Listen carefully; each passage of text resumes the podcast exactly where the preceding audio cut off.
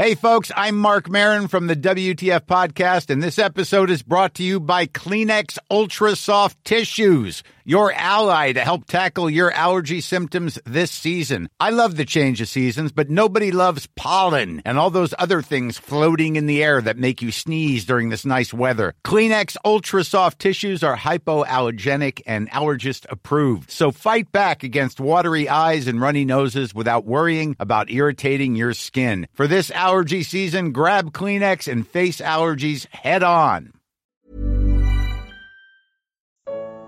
Qual é a escolha certa? Segunda parte. Comentário de Mari Persona. Porque o pecado por um só homem entrou o pecado no mundo e todos pecaram. Entrou por um homem e todos pecaram. E aí o que nós fizemos com o pecado? No caso do, das vítimas do voo, eles poderiam falar assim: puxa, o cara fez bobagem lá, vamos arrumar um jeito aqui então de, de fazer esse avião conseguir posar. Eles poderiam ter tomado decisão assim se eles tivessem poder, uh, tivessem poder para isso, né? Mas no caso do pecado, infelizmente a história não é a mesma. Porque o pecado entrou por meio de um. E o que nós fizemos com o pecado que nós recebemos de herança? Nós usamos ele. Nós usamos. Nós estamos vendo casos assim horripilantes, né, dessa dessa corrupção no governo e de, de políticos e empresários e de, de, tanta gente. E essa semana eu fiquei chocado né, com a foto que apareceu da esposa, da ex-esposa, de um ex-governador. Uh, em outras fotos, ela sempre aparecia nas revistas, nas páginas das revistas, das páginas sociais, vestida com uh, roupas de estilistas internacionais, com joias caríssimas, em restaurantes na, na Europa, em todo lugar, e de repente ela está numa foto com um macacão de prisioneira, tirando aquela famosa foto que tem lá os risquinhos com a altura da pessoa, com o número, aquela coisa toda. Você pensa, puxa vida, o que aconteceu ali? Decisão errada.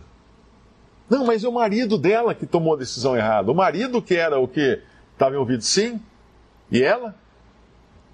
Ela aceitou e entrou junto na decisão errada do marido. Então, peca... nós, como seres humanos, herdamos o pecado de Adão. E o que fizemos com ele? Guardamos numa caixinha, falando, não vou nem mexer nisso que é radioativo. Isso contamina, guarda, vamos pôr numa caixa de chumbo, para não deixar sair a radioatividade. Não! Nós olhamos para aquela caixinha e falamos assim: hoje eu vou pegar só um pouquinho do pecado para usar. Amanhã, ah, não faz mal mais um pouquinho. Daqui, depois da manhã, opa, tropecei, caí em cima da caixinha, ela abriu, saiu mais alguns pecados. Deixa eu aproveitar para não desperdiçar. E assim nós vivemos. Nós somos cúmplices, nós aceitamos, nós tomamos decisões sabendo que estão radioativas, estão contaminadas, estão marcadas pela corrupção do homem. Agora estão rastreando as joias né, dessa uh, ex-primeira-dama e vão agora nas lojas onde foi comprada a, a joia e vão descobrir que não tem nota fiscal, que foi lavagem de dinheiro, que foi tudo. E essas joias estão contaminadas, elas são produto de decisões erradas. A, a coisa é, é, uma, é uma praga que vai se espalhando, se espalhando, se espalhando. O que fazer com isso então? O homem não tem solução, mas Deus tem. Por um só homem entrou o pecado no mundo e por isso todos pecaram. E aí a mesma palavra de Deus, a Bíblia diz que Cristo veio ao mundo morrer por nós pecadores. Cristo veio dar sua vida, derramar seu sangue por nós pecadores. Deus deu a solução. Deus viu a humanidade Deus olhou para nós e viu que o nosso DVD da vida não estava vazio assim, pelo contrário, estava cheio de pecados, só pecado e só pecado. E o homem não tinha condições de limpar, de deletar os seus pecados. Então Deus fez uma obra, uma obra estranha a Deus, não tendo ninguém para sacrificar. Porque em todo o Antigo Testamento nós vemos que uh, eram, eram exigidos sacrifícios de animais inocentes toda vez que o homem pecava, para trazer uh, fazer comemoração de pecado, trazer à tona que havia pecado. Não havia um animal que pudesse fazer isso, não, não por sangue de touros, nem de, de, de bezerros, nem de bodes, nem de, de carneiros, nada poderia limpar o, peca, o pecado do homem. Apenas o sangue de um homem, de um semelhante ao homem, de um, de um ser humano, mas que fosse sem pecado, sem mancha, sem mácula, somente um sangue desse, se fosse o sangue de, um, de uma vítima voluntária. Somente um sangue de um justo, de uma vítima justa poderia servir para Deus tirar o pecado do mundo e limpar os pecados dos pecadores. E quem foi essa vítima? O Cordeiro de Deus. Quando Cristo veio ao mundo, uma das primeiras revelações que são feitas uh, por João Batista a respeito de quem era aquele homem, Jesus, por volta dos seus 30 anos, foi quando João Batista apontou para ele no Evangelho de João, no capítulo 1 do Evangelho de João, e disse assim: Eis o Cordeiro de Deus que tira o pecado do mundo. Todo judeu, todo judeu sabia o que ele estava falando. Porque todos eles conheciam muito bem a lei, conheciam muito bem os sacrifícios, conheciam muito bem o que era feito o tempo todo no templo de Jerusalém, e que, que era feito desde quando aquele povo foi tirado do Egito e por meio de um, de um cordeiro morto e o seu sangue passado na ombreira das portas das casas lá no Egito, onde eles eram escravos, foi por meio daquilo que Deus havia libertado aquele povo. Aquilo que foi a primeira Páscoa. A palavra Páscoa significa passar por, por cima, porque Deus avisou que se eles passassem o sangue de um cordeiro na, na, no batente da porta, do lado de fora, e ficassem dentro da casa comendo aquele cordeiro assado, quando o anjo do Senhor passasse sobre o Egito, vendo sangue, ele não iria ferir o primogênito daquela casa. A morte não entraria por aquela porta.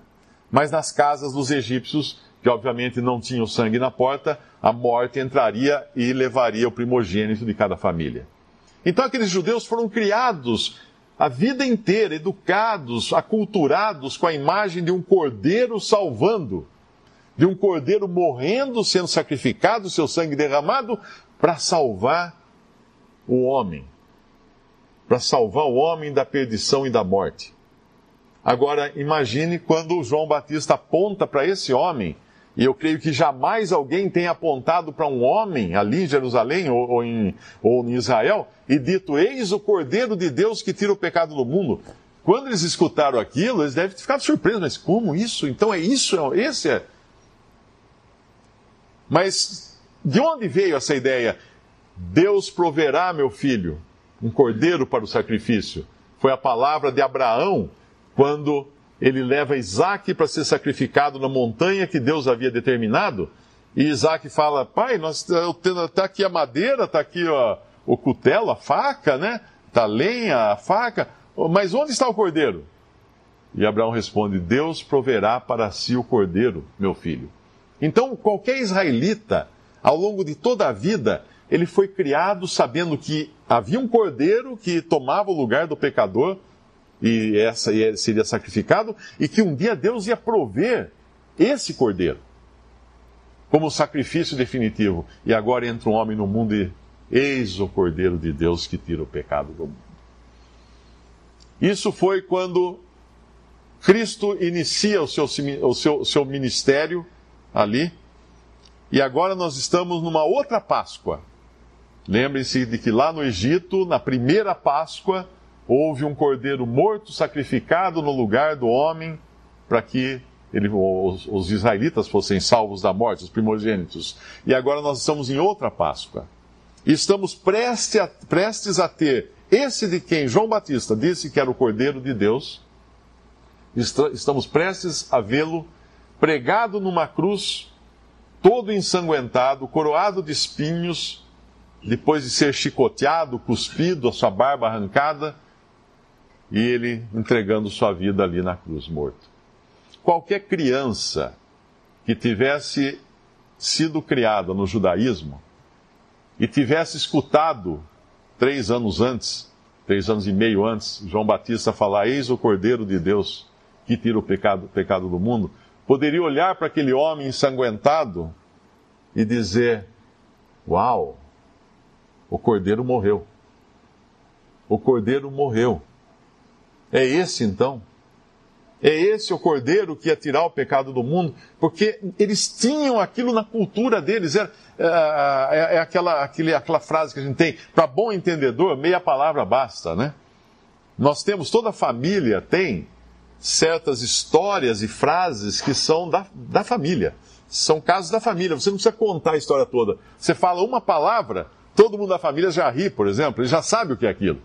Porque tem todo um contexto aquilo que faz parte da família. Uma pessoa de fora da família não entende. Então toda a família de Israel entendia isso, todo judeu entendia isso. E ali estaria esse, esse cordeiro, então, que é no final desses, desse evangelho de Mateus, pregado numa cruz, porque ali ele iria receber sobre si os nossos pecados. Ele iria tirar o pecado do mundo, era uma obra dupla.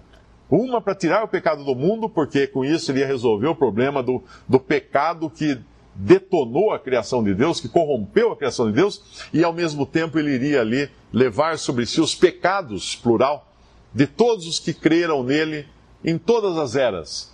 Desde as eras passadas, aqueles que creram que Deus iria prover um cordeiro e creram e esperaram que Deus iria resolver o problema provendo um cordeiro. Até as eras depois de Cristo, quando hoje nós podemos crer que Deus já entregou um cordeiro e já esse cordeiro morreu e pagou o preço. E aí nós chegamos nesse ponto. E Cristo, daí uh, todos nós conhecemos a história, né? Ele morreu, três dias depois ele ressuscitou, subiu aos céus, está agora à destra de Deus Pai nas alturas. Enquanto isso, aqui na terra, o que está acontecendo?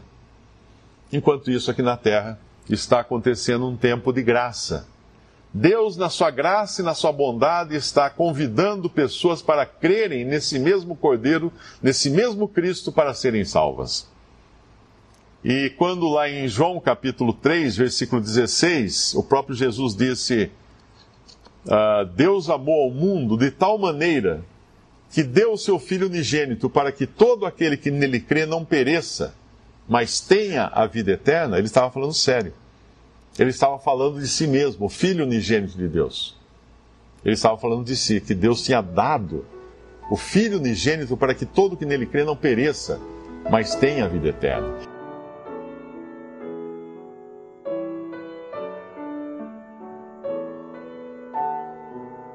Visite respondi.com.br. Visite também 3minutos.net.